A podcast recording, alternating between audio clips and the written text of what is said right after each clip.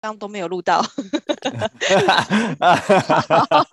可恶！刚刚讲了那么多都没有录到。有直播，有直播，有直播，有直播。可恶！刚刚做了导览，然后又又讲了今天满九个月全部没录到。好，那我们现在就录影当中哈，一样提供七天的回放。那大家可以在聊天室里面呢跟讲师互动，那也可以就是提问哦哈。我们一样在八点五十分会准时跟大家做回复啊。没录到，好扼腕了，气死我了。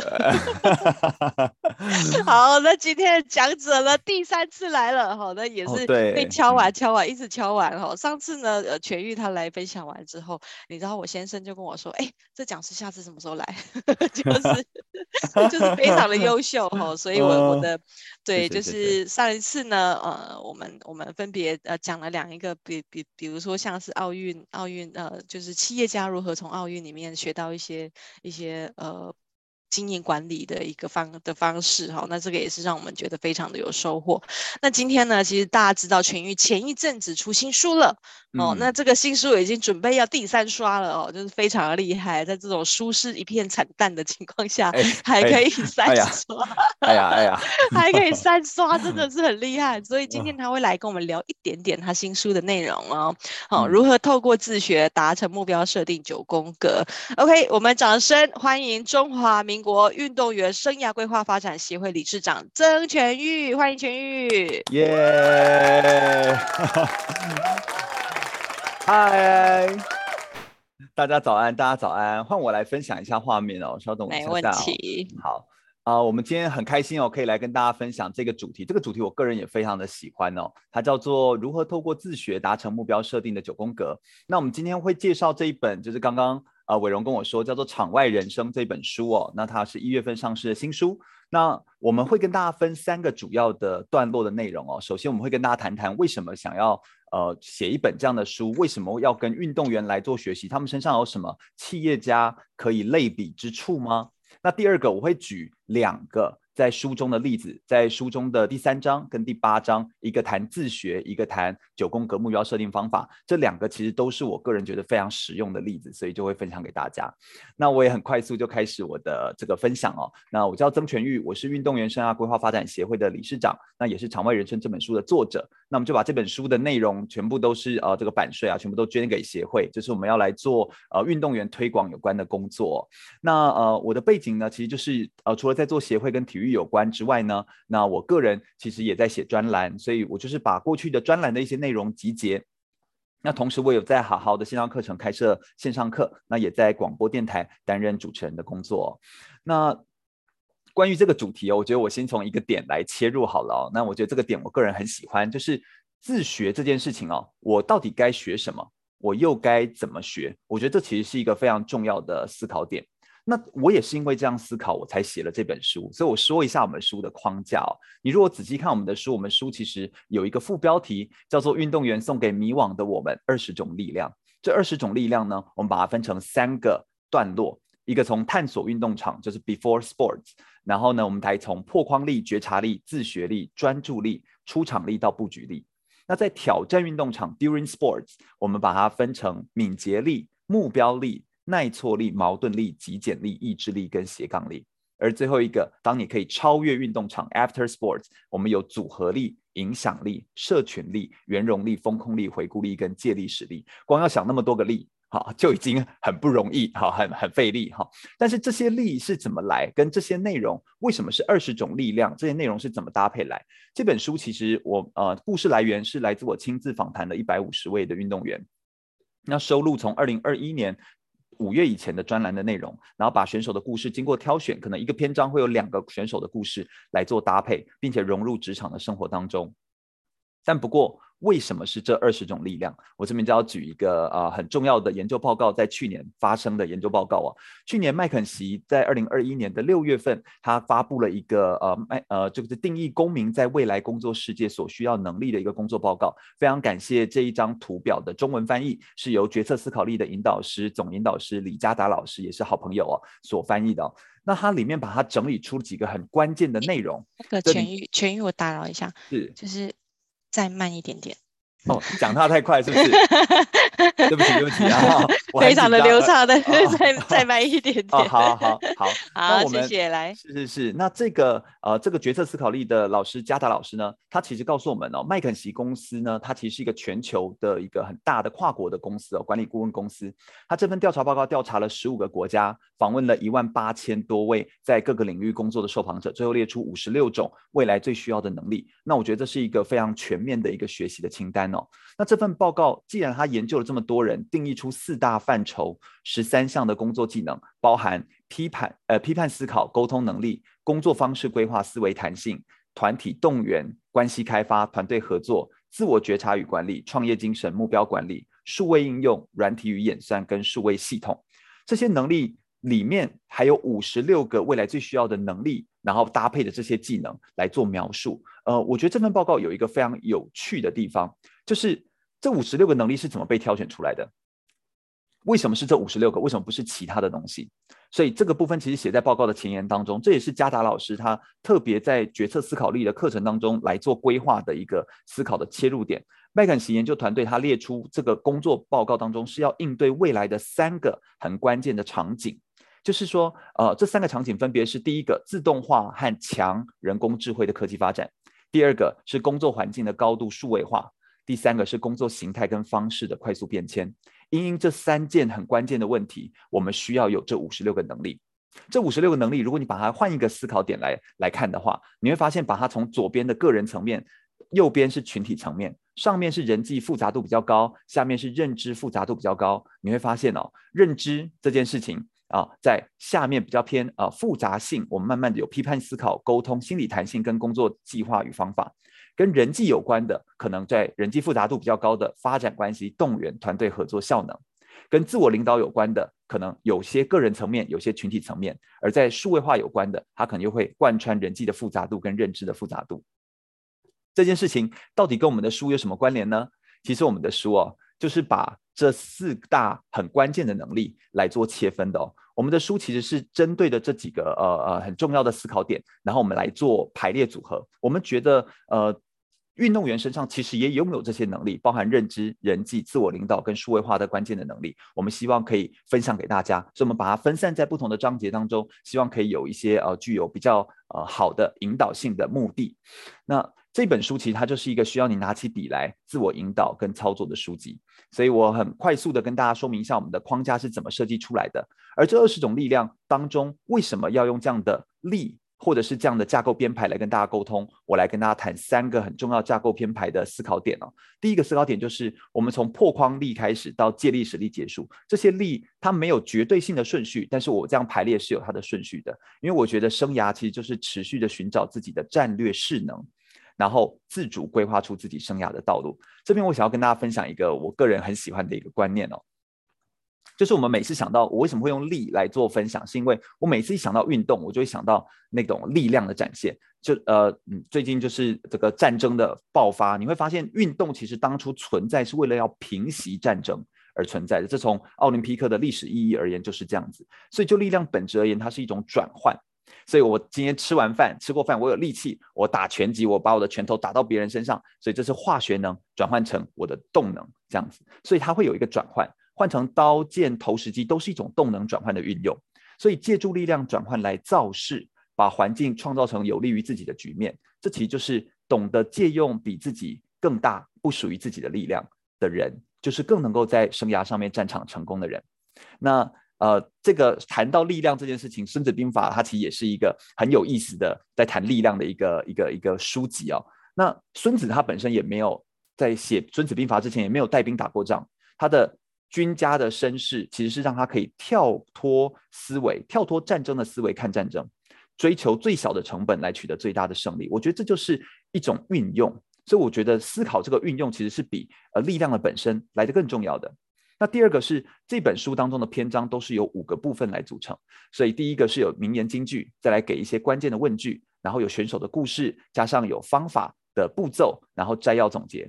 那形式有序，就是要帮助我们方便教学跟引导。就算你今天没有要当奥运选手，不是要当运动员，我觉得运动员极具具象的人生，他也可以反馈给我们一些力量，跟给我们一些方向。那第三个。第三个想要跟大家谈的就是从个体到群体，生涯其实是要靠时代的，也就是竞争的目的是为了要创造一个更有利于自己长期发展的环境，寻找生涯当中胜率最高的地方。所以能够长期稳定的做好一件事情，这其实是一个投入你一生挚爱的置业。给他一个更长的坡道，慢慢滚动，让他看到结果啊、因为你想要的结果总是需要时间才能够证明它的价值。这就是为什么我们用这样的方法来做编排。我们希望大家从初期的个体慢慢走到群体，这样一路慢慢呃往上去看，这才是我们希望给带给大家。我们透过这本书，希望带给大家思考的很关键的意义。这本书它其实也是第一本以台湾选手生涯为主题的励志书。我们很希望可以让运动员的故事被更多人看见。因此呢，啊、呃，我在开头做一个简单的介绍。那你可以怎么运用这本书？你可以把它转换成教材哦，或者是你可以自己看，或者是当礼物送给运动员或是运动的爱好者。那我也很欢迎大家，如果你有购买三十本以上的书籍，可以联络我们协会来做公益的讲座。我们很愿意可以跟大家做更多的分享。而我今天想要分享书中的两个。很，我个人很喜欢，也很受用的段落。第一个是第三章的自学力，第二个是在第八章的目标力。那我们现在就来谈谈这两个段落的内容。第一个是自学力，自学力哦，其实我个人啊，就是非常的受用，也是我觉得在学习东西、学习工具跟方法很关键的。根据《经理人》杂志的统计哦，有超过八成的人，他的工作其实只是为了升迁而勉强学习。大多数人其实缺乏从工作或者是生活当中去自主学习的能力。那我觉得为什么自学力这么的重要，这么让我觉得呃很想要来看重呢？好，跟这个人其实很有关系啊。华伦班尼斯，我不知道大家有没有听过这个人哦。他其实在呃呃管理学，也就是在呃学术领域当中呢，会说他是领导学之父。他把组织发展理论就是导入到成为一个学科，所以就是我们有组织行为学像这些的学科，他会慢慢的导入成为正式的呃管理学当中的必修学科。其实跟他有非常大的关系哦。他很常问。三个很关键的问题，就是他觉得在建立自我领导这件事的时候，领导他觉得不需要头衔，他出了两呃就有两本书啊，这是关于他的书这样子。那他说领导其实不需要头衔，他问了三个很关键问题。他说你到底要学什么？呃，你想要用哪种形式来学习？跟你到底想要花几次来学会？他说这三个问题其实是我们要不断领导者要不断的问自己的问题。这这三个问题，我觉得也是深化自主学习的关键。我们每天都在一个广泛接触大量且变动的资讯当中，遇到不理解的内容的时候，我不太晓得大家都是怎么样解决你的疑惑呢？我来快速的问一下主持人好了，哎，我来问一下伟荣老师，伟荣老师，如果当你遇到一个不会的东西，因为我们不可能什么都会，对不对？哎，你是你会反射性的会怎么样去学习？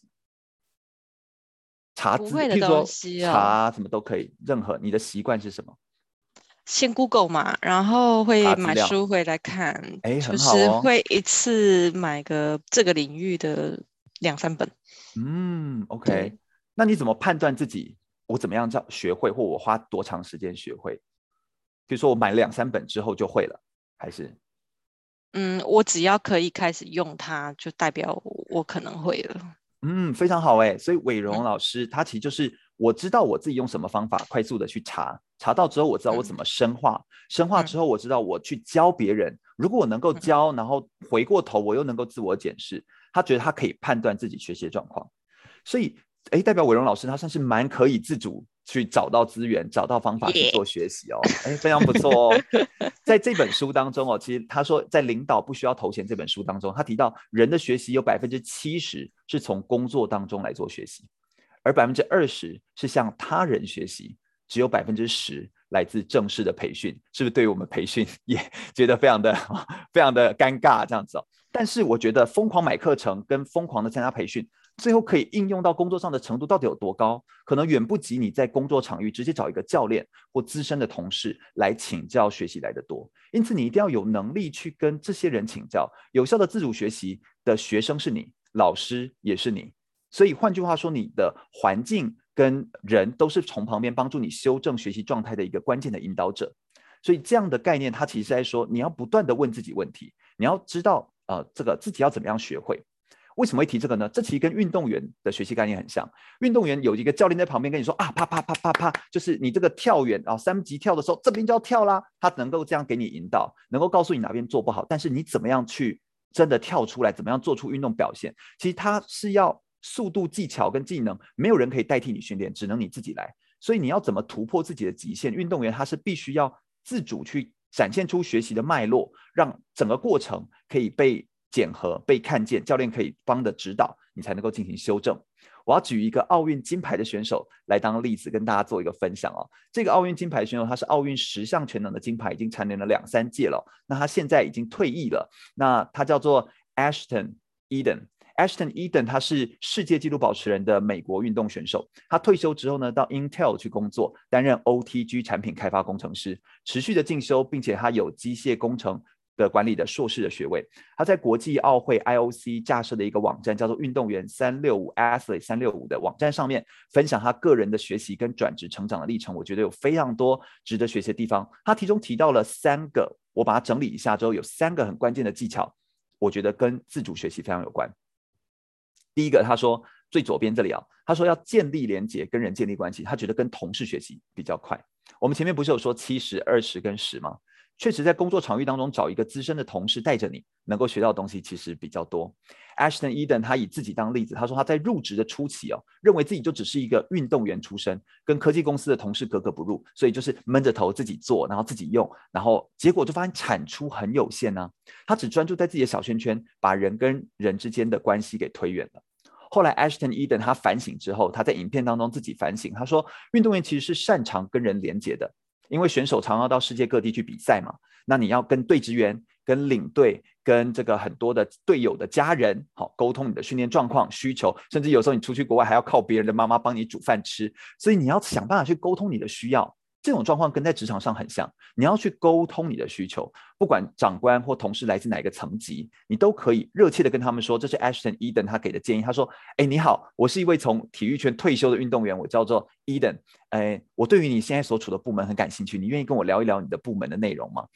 你主动示出善意，并且你永远不知道你会遇见谁，尤其他是在 Intel 那么大的一间公司，所以。”你完全不知道他背后的故事又会带给你什么样的影响，所以尝试去把认识他人当成一个运动，好，他把他把认识别人当成像是一种运做运动一样认真去完成，可能对你的事业也有帮助，因为有百分之九十以上的学习哦，其实都是工作跟他人的学习当中。那第二个叫做善用数位工具，活化沟通的管道。工作跟运动一样，你不可能永远都处在高峰的状态，当工作疲乏的时候，你要试着转换工具跟他人交流。而除了通讯的软体之外，你其实可以运用 email 啊、Messenger 啊，或者是 Notion 这些平台上面的讯息，让工作效率可以持续的推展，或者是呃用像是 Gather Town 的那个 Gather 这这些互动性平台比较高的一些平台的方式，大家互相来做加呃交流哦。所以在工作之余，用数位工具去切换你的工作节奏，然后帮助你建立关系，就像我们的运动训练一样，运动员像。呃，伊登他这么顶尖运动员，他们时常要到国际的不同地方去做异地训练，切换不同的方法，切换不同的情境，帮助自己的训练达到更高效。这其实是他从运动当中又转换到工作职场上面运用的一些方式。第三个就是乐于分享你个人的经验跟故事哦。一个好的自主学习者，一定是一个乐于分享的人。他是在向别人请教之前，都会先成为付出的那个人，大方分享你的生命经验。因为不是所有人都当过运动员，有的时候运动员在转职这件事情上面会觉得很恐惧。但是我也很鼓励，我在教学上很鼓励体育的孩子，就是你应该要去分享你自己个人的梦想，分享你过去体育的经历跟故事。这个过程你不要害羞，说不定你的故事会激发别人产生新的点子。这就是为什么 Intel 他要找 Ashton Eden 他去这边去帮忙做呃分享，因为他们需要有一些呃不同角度的观点跟不同思考的冲击。只要你愿意去，像现在这是一个重视 UI 跟 UX 的这个时代哦，就使用者界面的这个时代，所以不同的使用者体验的回馈都是重要的。所以运动员的角色可以是优势。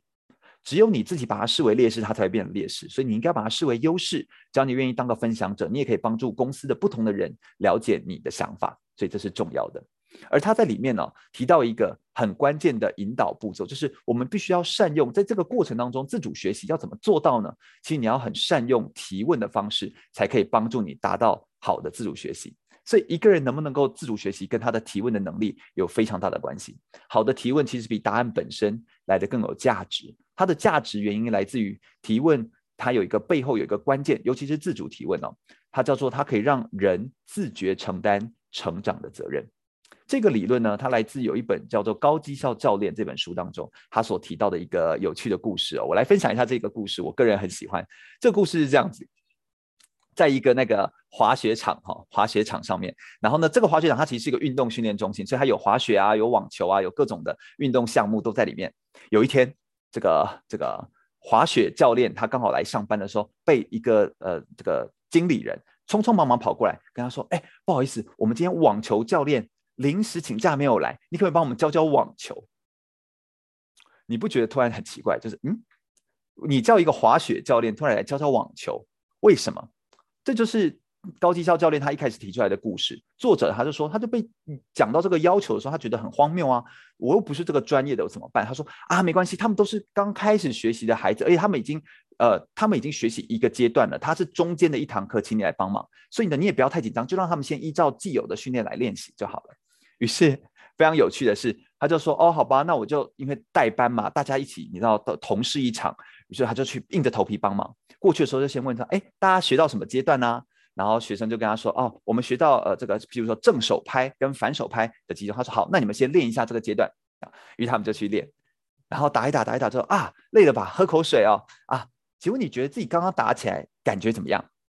我好像觉得我还是一直挥拍，就是那个打的时候我球打不到球点呢。他说：“哦，是这样子啊？你觉得还是不容易抓到球点是吗？”那你觉得你要怎么调整才能够帮助你更容易抓到球点呢？嗯，如果照之前教练说的话，我可能是要把这个球拍再怎么转得更正一点，或者是我要握的时候呢，在挥击的时候可能要扭腰。他说：“哦，听起来不错，你要不要去试看看这个操作方法？”他从头到尾并没有教他任何东西，他就是用他的话在回复他这样子。相反的，他去询问的是什么？询问这个选手的感觉。让选手自己身体的状况去回应，然后做出调整。为什么不会打网球的人，后来他教出来的这个选手，反而可以去比到这个美国的这个青少年的网球比赛，还拿下冠军呢？他后来他发现这样的人为什么可以教出更好的选手？你可以想象一下，如果你今天整天被人家盯着看，然后别人说你不该这样，不该那样，你打球打起来还会好玩吗？就是哎，你这个动作都不对，不对，不对，一直被修正。滑雪教练他的询问帮助选手找到自己的状态。然后让他自己去承担学习跟成长的责任。如果今天打球的时候这件事情，或你在做某件事的时候，都是一直从教科书或别人指派你说你这样不对，这样不对，你会觉得责任在谁呢？可能就不是在你自己身上，你会觉得责任在给我建议的人的身上。这在运动场上也会很常发生。所以有的时候这不只用在体育界，这其实用在不同的领域上面都是如此。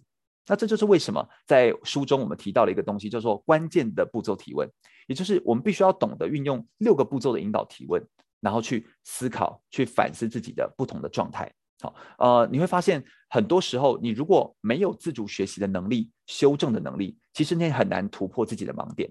在书中我们提出了几个呃很关键的问句哦，那这个问句它其实叫做自我提问的问句。这个问句很关键的地方在哪里呢？它是要来说明。帮助我们自我检核自己。譬如说，你可以问自己，具体来说，我现在遇到的问题是什么？这个问题其实，呃，不要问一个太过空泛或假设性范围过大的问题，而是要练习问出一个具体而且真实的问题。譬如说，球技已经过了一半，我很认真的练习，但是还没有机会上场，该怎么办？好，这个其实就是一个比较具体，然后讨论你真实问题的方式跟一个情境。那身边人可以怎么样有效帮助我达到改变？那第二个问题是。决定今天到底要把问题处理到什么样的程度？我觉得这是一个我个人非常喜欢的问题啊，就是思考自己的可不可以问出有价值的问题，并解决定这个问题你要处理的边界到哪里。我今天要处理这个问题，处理到什么样的程度？有个问题需要时间，有的问题处呃处理也没办法马上改变。但是关键的厘清是我现在还可以做些什么？如何让你在遇到这个问题的时候，依然是可以成长，依然可以获益的？我觉得这件事情就非常的重要。那第三个，为什么解决这个问题非常的重要？这是一个有效自我的提问，所以不论是跟他人请教，或者是自己检视，其实都非常重要。你可以套用一个公式，譬如说，我的具体的问题是什么什么什么什么什么？这个问题之所以对我很重要，是因为什么什么什么原因？所以到目前为止，我解决这个问题，我已经尝试过了哪些哪些哪些的方法跟步骤。我希望，呃，还可以帮助我解决的地方是什么什么什么？你用一个很具象的方式去把你的问题写下来。清晰的问题，其实答案可能就在问题的背面。那第四个是关于这个问题，我还想要延伸出什么样的问题？有的时候问题需要被拆解、被细分。在这个步骤当中，你可能可以想想有没有遇到哪些你还没有想过的问题。这个时候你最不需要就是建议或是答案了。所以你去想还有没有更多的问题在这个问题的背后，试着用问题来回答问题，而不是用答案去回答问题。那这个延伸性的问题，它会帮助你更厘清这到底是不是我真实想要的东西。那第五个问题是，还有没有什么问题需要把这个这个内容需要来做厘清的？有时候我们太过执着在处理这个问题点上，很容易会有失焦的风险，对于目标会失焦。透过这个步骤，第五个步骤，它其实帮助我们去澄清问题。那澄清问题其实是给自己问题有个清晰的一条轴线。然后把焦点重新回来到你可以控制的部分，就比较不会焦虑。有时候我们的焦虑是因为问题太大，或者是问题现在又没办法马上看到结果。那第六个步，我觉得也是很重要的一步，那就是我现在马上可以开始的第一个行动是什么？所以关键的一个步骤，就不管前面讨论你提问问了多少时间，你梳理书写下来花了多少时间，你最后一定要问这个问题，因为你打算怎么样把想法化作行动，你的第一步会是什么？人是一个需要被提醒的动物，所以只要有一个开始的提示，你就会一步一步往你期待的方向持续来进行改变。这就是善用提问的步骤，可以帮助我们来做思考。我觉得非常重要的一个关键哦。那我现在也想要来问一下，就是 伟荣老师，伟荣老师，你觉得这六个引导跟步骤的提问，哎，你最喜欢哪一个问题啊？你自己觉得？我最喜欢第三个。哦，为什么你最喜欢第三个？就是这。感觉是我可以去设定目标啊，就是为什么解决这个问题很重要。嗯，就是如果我解决完这个问题，我可以达到什么样子的的效果的结果？对，所以它跟目标有关系。嗯嗯嗯，对，其实不止三，不止三跟目标有关，五跟四其他也跟目标很有关系。但是三，我觉得它又有一个很关键的厘清，就是我到底已经做了些什么，所以它等于需要有比较多的。证据去佐证我为什么觉得解决这个问题很重要，它反而会让你更、嗯、更更具象化的去提出这些问题点。嗯，我觉得这是一个很有意思的一个一个一个回答，我个人也很喜欢。然后我有我有问了一些朋友，然后他们在对给我一些书中的回馈，他们比如有些人很喜欢第二题，我决定今天要把问题处理到什么程度，因为对于运动员来说，很多人他们会觉得，譬如说我现在腿就受伤了，然后受伤老师叫我要休息，但我就不敢休息，我觉得我要练呢、啊。嗯哼，那那我今天到底要把这个问题处理到什么程度？我今天可不可以先做我能做的？这个其实是一个很重要的自我厘清，这样子。好，所以我们跟大家交流一下，也欢迎大家可以思考。对，可以想一下，哎，你最喜欢哪一个？一二三四五六，哪一个呢？好，欢迎可以留言告诉我们哦。因为我们在线上，虽然说这个互动的这个嗯一大早哦，互动的这个可能性比较低一点点，但是还是很欢迎大家可以分享你的状态跟我们说。我最后用一段话来跟大家分享哦。呃，知名的脱口秀节目的主持人、制作人、慈善家就是 Oprah，他其实曾经说过：你若希望自己的人生能够带给你更多的报偿，你就必须改变你的思考。跟问问题的方式，这其实是一个非常重要的一个思考点。我个人觉得，呃，思考就是跟问问题，它会大呃很大面积的、很大量的决定了你这个人的呃状态，这样子，这是很重要的。第二个，我想来分享第二个小小的呃书中的内容，叫做目标力。那目标力在我们的第八章哦。那目标设定目标方法其实非常的多，我觉得这个部分不用我来赘述哦，但是。呃，有一个很有趣的方法，叫做九乘九宫格的目标设定方法。它其实是大谷祥平跟柔道男神杨永伟哦都非常喜欢使用的方法。那他们透过拆解目标，让目标更加的具体化，来帮助他们实现他们的生涯的愿景。大谷祥平，我相信我不用再做多做介绍，他这个知名度已经啊飙升到啊非常高的地方，这样子哦。那呃。柔道男神杨永伟也是用这样的方法来帮助自己思考目标，所以我觉得这个章节有它很值得可以学习之处哦。九宫格目标设定方法，它其实是一个呃，它不是一个新的发明，它就像是曼陀罗思考法的再往下延伸啊。在但是我觉得思考目标这件事情有一个很关键的前提，我想要在这个地方跟大家分享一下。当然我们书中都有谈目标设定要怎么写哦，但我想要先跟大家想一下，回想一下你曾经设定过哪些目标。你在设定这些目标的时候，有没有经历过哪些历程？好，那或者是哪些阶段？我来这边给大家几个选项好了。这边我就需要互动，我等下也要来问一下伟荣老师。好，我给大家几个阶段，我这边有一到八个阶段。哈，假设你要设定目标的时候，诶，你会想的问题主要是哪些问题呢？譬如说，第一个，我预计何时以前要达成目标？我的 deadline 死线在哪里？好，第二个，我想要达成这个目标的原因跟理由是什么啊？你比较常想的是什么呢？第三个，过程中会遇到哪些阻碍？你一想到目标，你想到的是阻碍吗？还是你想到目标想的是四？我要牺牲什么？我要奉献什么？我可能要牺牲掉我假日的时间，我可能要牺牲掉陪伴女朋友的时间。你你想到是什么？第五个，你有多想达成这个目标？一到十分，如的话是几分呢？第六个，我知道有哪些人或资讯可以帮助我达成目标吗？第七个，这个目标呃分析完之后，我何时要开始执行呢？第八个，我会如何奖励达标后的自己？当然，这些全部都是目标设定当中需要的历程。哎，但我想问一下伟荣，伟荣老师，你你觉得你自己最容易在思考目标的时候，哎，就会想哪几个哪几个内容？我一定是先讲第八个。哎，很好哎，就是 先想奖励，驱动型的，对，奖励，对啊，我是驱动型的。哎，很好，先想第八个。哎，我们来问一下，这个有没有大家有没有一些不同的想法哦？就是欢迎大家留言。哎，你都是想哪一个呢？打数字就可以，打数字就可以了。一二三四五六七八，在聊天室你可以随意打数字。哎，打出你的数字，你觉得哪一个数字是你个人喜欢？伟荣不是八，像我自己个人，哎呦，有人回应，呃，这个世界回应一六七，哎，好多哦，一 六。然后七，哎，这是他马上会思考的点，哎，很不错，哎，很不错，很不错。像我个人，我会很常想到四，我很容易想到四。然后有些人会很容易想到阻碍，就是怎么可能？现在就有一个啊大山在我的前面，那个大神在前面，我不可能超越他。其实都没有关系。目标的思考本来就有很多切入的面向。我们今天没有要跟你讨论说哪个面向就比较对，好，而是让你去检视，你要有意识的知道自己有思考到这些面向。哦，娜塔莎说一三，好哦，很棒。哎，死线 deadline 在哪里？跟会遇到哪些阻碍？好，那其实你会发现哦，哎，我打个岔哈，哎是那个大家留言的时候啊，记得选所有人哦，好像娜塔莎的留言只有主持人看得见哈，要记得选所有人哦。好，好，好，好，谢谢，谢谢，谢谢。那其实，在思考目标的时候，你可以回想一下，过去我的目标达成率到底有多高？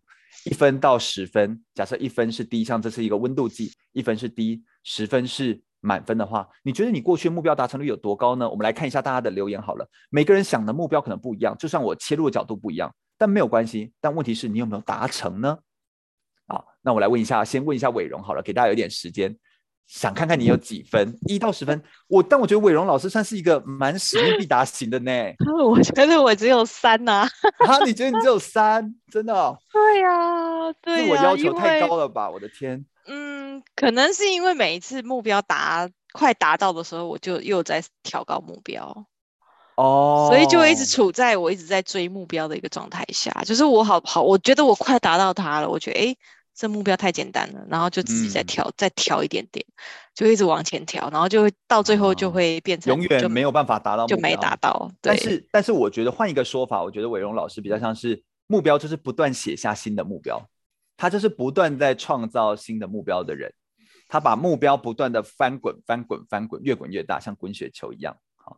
所以目标达成率，我觉得是一个蛮好的自我检测。但但我的但我的书写了三年都还没写出来，所以这个就真的看目标看目标。我觉得就是，我觉得这个有时候就是像我写书哦，因为刚好今天分享的是书，快速的分享一下，我的书是二十二天写完的。天哪！就是在发生疫情的那个当下，没有课啊，因为当讲师就没课啦，课全部往后移，那一个月五月到六月，我记得到六月底，时间全部空出来。然后就我就突然间哇，要干嘛？于是就在那个时候就说，那就写书吧，一天一篇二十章嘛，加头续篇加结尾。二十二天就写出来，哎呀，好夸张哦！我应该要把自己关到饭店十五天，你就把自己关起来，不不用，你就关到二十天，就像隔离一样，二十天就写完。哎，我去年我十五天我也隔离呀，但是我书还是没写出来。哎，那这个可能有其他的动因，好，这个我们之后可以来讨论一下。好，我再找你讨论一下。不过我觉得像目标设定这件事情，它就像是得到一个人生工思考的工具箱。我觉得目标设定它有好多种方法，你不要把方法当成。呃，批判自己、鞭鞭策自己，或者是给自己很大压力的一个一个思考的面向，我比较建议你把它当成工具箱。有这市面上有太多个思考操作的步骤，可以帮助你。有的时候刹车一下，有的时候理清方向，有的时候再继续往前进。我觉得这把它当成工具来处理。但是真正最重要的人是谁呢？是你自己，这才是最重要的。接下来我来介绍大谷翔平。大谷他其实就是呃，目前我们在这日本职棒投打双修的二刀流的选手，那他当然也是创下 MLB 这个记录上面非常非常高的一个记录的水平的一个选手啊。他从在年很年轻很年轻的时候，他其实就画了一个目标设定的九宫格表格，这个表格长这个样子，它就是一张表，然后呢中间是九宫格，然后旁边再围绕出九个九宫格，所以就是。这样子完整出一张图像哦，好，那我觉得这个九宫格它可以拿来做什么呢？它其实就是一种把目标细呃往下细分、不断拆解的一个思考过程。譬如说，在呃很多譬如说分析大谷翔平的思考，或者是用大谷翔平九宫格目标设定的方式，也有很多的学生运动员都在做操作。我来举一个例子，这是日本麻布国中国二的足球选手他在做的一个整理哦。好，那为什么要透过这样的方法把目标来做设定呢？有一个非常重要的思考点，运动员是一群非常懂得思考目标的人。运动员常常要设定目标，以赛事来说，四年一次的奥运会，中间间隔两年比一次就有亚运会、世界杯、冬季奥运，甚至其中还有全中运、全大运，每年都有，然后全国运动会穿插在这个当中，在四年的奥运会当中。所以更别说每年的总统杯啦、单项协会的选训比赛，或是企业联赛，小到每天的练习，大到每个月或每一季的模拟比赛，这其实都是运动员是一个时常需要设定目标的人。所以我觉得跟运动员思考来学习目标设定，我觉得有一些可以学的地方。那我觉得到底设定什么目标最容易达成呢？我觉得有一个，只有一个关键，叫做具体可执行的目标。具体可执行的目标最能够帮助你达成。你为什么要设目标？你一定是希望可以达成目标，但如果你发现你用了很多设定的方法都没有达成，我觉得你可以思考一下运动员的方式，叫做具体可执行的方法。那什么叫具体呢？我来举个例子，我每次最爱举这个例子，就是有一天你可能搭，你有不知道各位有没有搭计程车的经验，就招车好，或者是叫 Uber 这样子，招车来之后就哎，如果有一个难得的假日机会出门去，想要去放松，就叫了一台车，上车的时候司机回头问，哦，那个司机就好手这样一摆，回头问说。哎，休假好，想要去哪里？那你就回他说，请载我到一个可以舒服放松的地方，谢谢。你猜司机会作何反应？如果幸运的你没有被赶下车的话，司机应该会再转头问你一次，可以给我一个地址，或告诉我是哪一个路跟哪一个路的交叉口吗？在这个计程车的故事当中，那个舒服放松的感觉可能是你的渴望，但是那个地址是把你的渴望具象化，让别人听得懂，而且可以载你去。到那个地方，你想象一下，舒服的方法太多了，但这种抽象的想法就不容易聚焦，无法在及呃在目标设定的执行的过程当中及时的修正，你很容易就陷入一片的混乱。所以把目标具体化，我觉得这是九宫格目标设定最关键的点。它就是把这个目标具体化，它怎么做的呢？我们看一下它的操作步骤。一开始最中间，它会写下一个中心的最关键的主题，那是我想要设定一个有点远大，有一点点难度。的目标，但是不是完全达不到的，好，有点远大，有点难。譬如说奥运金牌类这样，有点难，好，但不是不可能。再来旁边写下八个，第二步写下八个小方向的目标，是达成这个主目标需要的次目标。所以他是又把主目标拆解成八等份，之后的这每一个小目标又拉出去，去再拆出八等份，再写出八个可以实践跟思考的做法。然后依序把这八个给写出来，所以它是一个拆解、拆解再拆解的一个过程。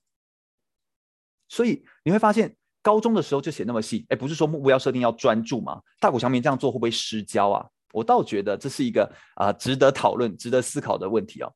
大谷翔平其实受到他的呃也是棒球选手的爸爸大谷彻影响的非常的深。那父亲是大谷翔平的教练，既是选手又是儿子，所以对他来说就非常非常的严格哦。那严格要求他执行非常多动作的细节，所以当时他爸爸就教他，你要用这样子具体化把它写出来。他当时设定一个有点远大，超越他的学长菊池雄心的目标，就是八大球团，就是日本的八球团的第一指名。但是这又不是不可能达到，因为他的学长是第二嘛，就是但是呃，就是球团啊没有，是球团没有他多这样子。他就说我希望是所有的球团都第一指名，所以他学长做得到，我不是做不到的，所以我想要成为八大球团第一指名。所以围绕着他，他写了什么呢？他写了我需要有，看一下中间这里哦，他是写说我需要有，我把它放大一点，体格、控球、球职、球速、变化球、运气、人性跟心理，从最中央开始，他把它写出他要的这些目标的思考点，然后再把这些目标怎么样，一个一个试图去把它执行出来。但你有没有注意到这里面有几个东西有点有点难？譬如说，他说运气下面的这个跟左下方人性，哎，这个东西很很抽象哎。但你看他怎么把抽象的东西具体化呢？他把运气他怎么写？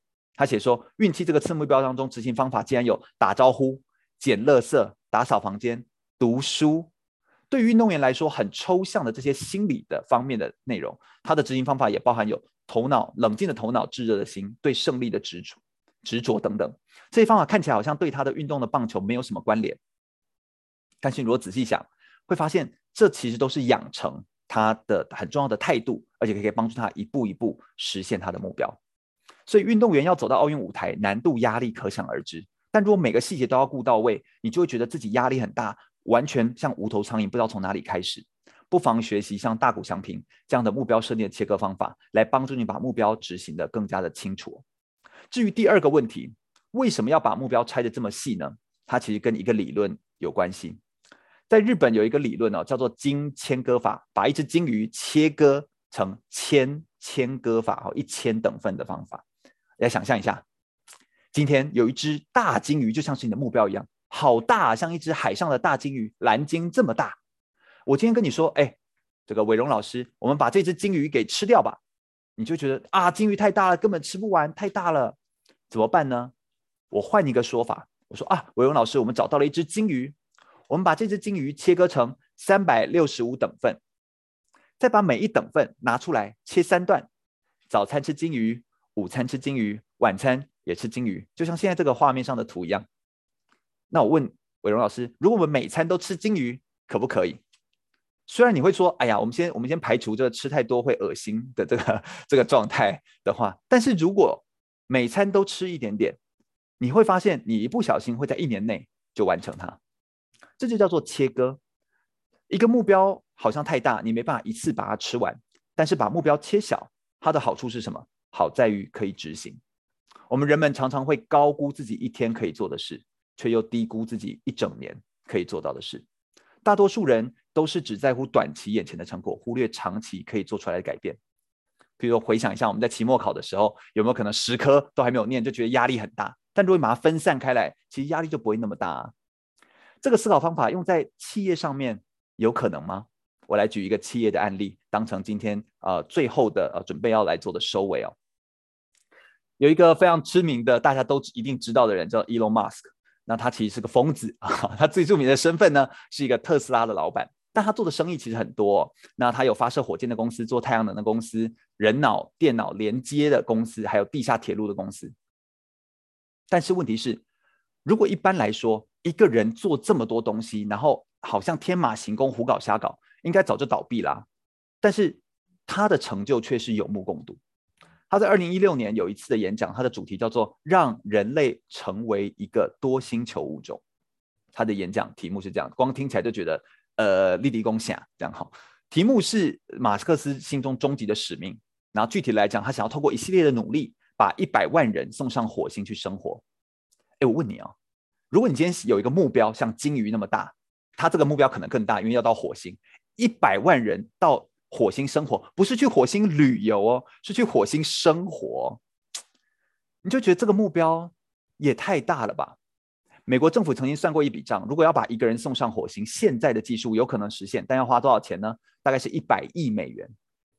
所以如果要送一百万人上去，就是一万兆美元，大概就是美国五百年的 GDP，当然太贵啦。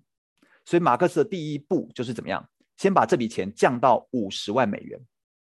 我要把五就是一个人一百亿美元降到五十万美元，也就是说，如果我今天要移民到火星，我就把地球上房子卖了，凑出来移民到火星去的数字，大概是这样。也就是他要把成本降两万分之一，这看起来是不可能，对不对？于是他就做了一个很简单的数学的拆解法，他拆了三个数字，叫做二十、十跟一百，因为还有两万分之一嘛，对不对？好，他把它拆出来。他说，现在的火星的飞船一次只能装五个人。马克思说。那我就造大一点的火箭，一次装一百个人，这不就等于把成本降到二十分之一了吗？就是二十分之一了吗？这不是吹牛哦，就 SpaceX 现在在试验这样子的火箭。此外，马克思他是一个私人盈利的公司，所以效率很高，他可能把火箭本身的成本降到十分之一。事实上，SpaceX 现在的成本已经降到同行的五分之一，虽然距离十分之一还有一段落差，但它已经持续的在前进到五分之一了。最后这个一百是什么呢？这个一百是什么？就是可重复使用，还要创造的是可回收的火箭。如果这件事情可以实现，那么火箭的成本也就只剩下燃料成本。所以，二零一七年的八月份，SpaceX 成功收回了自己的火箭，而到目前，他已经十四次收回他的火箭了。他现在就在搜集，我可不可以收一百次？所以，陆上有收集六次，海上收集八次，这已经变成一个常态。所以，回到他的目标，他要如何让一百这个一百万人到火星上面去生活，而不是旅游？他怎么思考的呢？一个人要在火星上面可以生活，就不是只是去旅游一下下。所以他的公司随时在思考这个问题，这就为什么他身上有一些其他的公司，譬如有太阳能的子公司，叫做呃在右边哦，就是有一个太阳能子公司，然后还有高速轨道交通公司，还有一个星链计划专门处理星链计划的公司。他为什么要做太阳能，然后做电动车？因为火星上面没有氧气，它的能源主要来自太阳，所以开车就是用电动车。马克思还有一个地下高速轨道的交通公司，在美国的几个地方做。地下轨道开挖，因为可能在未来火星上面的交通方式要挖地下。那人去的火星有能源，好有吃穿有交通，OK？那还有 WiFi 啊？现在没有 WiFi 怎么活，对不对？所以 WiFi 怎么办？所以他就做了一个星链计划，就是他要发射一点二万颗的卫星通讯卫星，布满整个地球的轨道，为地球上的用户提供至少一 G 每秒的通讯服务。你要知道，人类到目前为止发射到太空的卫星不过四千颗。所以一点二万颗卫星就可以听起来就是觉得实在是太夸张，但是他二零一八年的二月份第一批的卫星已经往上发送出去了，所以如果未来真的一百万人可以上火星，我觉得他就准备可以让这件事情达到一个真实可实现。Elon Musk，我觉得他是一个非常值得敬佩的人，他其实在他的网络上面啊有一个呃网站上面，其实他有做一个公开的资讯，这个资讯非常有趣，就是他其实在两千零六年。马斯克就依照特斯拉发展的图，在公司的网站上把它呈现出来，叫做“特斯拉的秘密宏图”。十几年过去，它的发展就完全按照这个方向持续来做前进，真的跟我们书上在说的铺一条够长的坡道，慢慢去实践差。或许它的时间点上面有一点计划上的延误，发展的步骤也有可能中间可能有一些的这个呃要微调整的地方，但是有的时候你会发现。一个人对于一个计划，他愿意思考这个东西，已经不再只是一个商业计划，或者是一个赚钱的计划。他穷尽他的一生，他就想要做到这件事情。他已经是一个，嗯，就是一个很像是一个很大型的改造工程。而这一切的开始，都是因为他有一个拉的够长的时间来做铺垫跟布局，然后把一个很大的伟大的构想拆开分解到最小可以着手去执行的单位，然后去确实执行。然后让商业的力量让它可以持续的成长。同样的，运动员这一次，呃，二零二一年东京奥运非常红的杨勇伟，柔道男神杨勇伟。我还记得我在呃二零一七年就教他的时候，我们就做目标设定九宫格。然后二零一九年我们演讲的时候，把他的目标设定九宫格拿出来跟大家分享。我还记得那一场演讲。呃，有三十个人来吗？反正就是他还没有很有名，然后但他成绩已经很好，但大家就是没有关系嘛。现在杨勇纬的演讲是一票难求，是排不到的这样子哈。当时他的演讲，我们秀出来的图就是，你看他最中间就是奥运柔道金牌，虽然他现在没有拿到金牌，他拿的是银牌，但请问他有没有持续的推进？或许他的目标的时间会往后延一点点，但他持续的在往目标的路上去行走。我们协会其实一直在做的事情，就是连接运动员跟社会大众的工作。我们希望让更多的运动员可以认识这个世界，也让更多的社会大众可以认识运动员。我们用书籍还有展览，我们有一个展览到六月三十号，叫做“人生才是我的全职”，是运动员生涯规划的展览。我们希望可以透过这些的讯息来告诉大家，运动员身上有非常多可以学习的地方，非常多值得商业上面共同来应用的地方，可以来跟大家交流跟分享。我觉得人生不容易。每天都过得很困难，但是还好有运动。我觉得我看起来很像是一个在教运动员很多东西的老师，但其实不是。其实我觉得是运动员完整了我。我觉得他们的生命的历程可以有更丰富的可能性，让我们不只有一种呃力量的来源，也可以找到迷惘跟压力时候的出口。所以很希望有机会可以未来跟大家更多的交流，也希望大家可以呃有任何的指教，可以随时跟我说。今天的分享就到这边。谢谢伟荣，好，谢谢全玉。大家，我们停留在这个画面一下之后，让大家有时间可以扫一下这一个 QR code。对，就是我们在一开场的时候啊，我有讲说今天是四月十三号，然后是什么日子呢？就是全球化人营销学院连续九个月直播。呃，从八点到九点这样直播九个月的日子，哦，那当然这件事情啊，就是它还没有满一年，可是对我来说，它真的就是非常的珍贵。那为什么我们可以这样持续九个月？哈、哦，就是不间断的，没有一天 lost 掉这样子。那当然就是因为，就是我每天早上都可以有这样子非常滋润的一个小时，就有时候听演讲都会听到非常的感动，像今天刚刚要结束的那个 moment，我自己真的也觉得。嗯嗯，还好有邀请全玉，谢谢伟荣，对，就是感谢伟荣。大家知道是上一次全玉啊，他来学院的时候，我记得好像是十月吧。好，然后全玉他讲的分享了一个主题，是关于就是在如何在冷门赛道上面夺得自己，嗯、对对对，获得自己的人生的精彩。这样，那那全玉大家知道，全玉挑了一个真的是非常冷门，而且我觉得是可能一般人听了都会哈。的一条路，就是帮运动员做生涯规划。那我们在看全玉的脸书，也知道他前几天刚完成了一个，就是帮运动员做生涯规划的这样子的培训跟课程。讲师培训，嗯，讲师培训，对，但这真的就是，可能很多人，我们我们自己都会在默默的替他捏一把冷汗，就觉得这个没探紧。养得活你自己吧？哦，然后在前两三年的时候，全玉也就是用他用尽他的全力，就是用了这样子一个一个发展协会，就是中华民国运动员生涯规划发展协会，就是因为全玉他看到就是运动员他可能他就那个精华的时间，然后就没有了，那他日后的生涯到底要怎么样去规划？所以他不断的写文章，不断的产出，创办协会，然后甚至开设课程，然后出书也都一直在讲这件事情。哦，所以我们看到群玉就几乎是在燃烧他自己的生命，然后 在完成这件事情。我们他又何尝不是一个就是九宫格目标设定？哈、哦，就是我相信你的九宫格目标设定大概可以画成，应该也就是九宫格，一百零八个宫格吧？对，对，就是就这个是我一直非常非常佩服全玉的地方。哈、哦，那我们今天呢，就是有一个。我这边有一个小小的问题，想要问一下全宇，嗯、就是说，那我们这样子九宫格，它列出来之后，我们要怎么样去呃帮他设定时间点？嗯、就是他一定，因为比如说以 SMART 原则来说，就是你刚刚讲那个重点是具体可衡量。对。对，那具体可衡量，对，要有时间性。嗯、那这个时间性，比如说我们以大谷祥平来说，它时间性它怎么样去切？又或者是你自己的九宫格，你通常会怎么样去切那个检核时间点？嗯，OK，这是一个很好的问题。它要在一开始的最中间的那一个图就要做设定了，也就是譬如说像永伟的这张图，它要在一开始奥运柔道金牌这边就要设定。他当时就是设定二零二，当时是二零二零年，然后就设定东京奥运要拿到金牌。所以他当时设定了一个时间点是东京奥运，所以他要在最中间这个地方设定有点远大，有点有点高远，但是又不是不可能实现的目标。同时，那个时间点最好是在五年以内。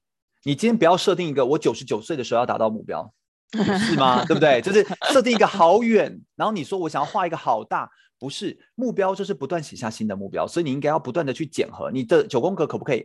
你你假设我今天设定是四年后的目标，奥运四年一次，四年后的目标，嗯、但我每半年或每一年我都要再重写一次九宫格，为什么？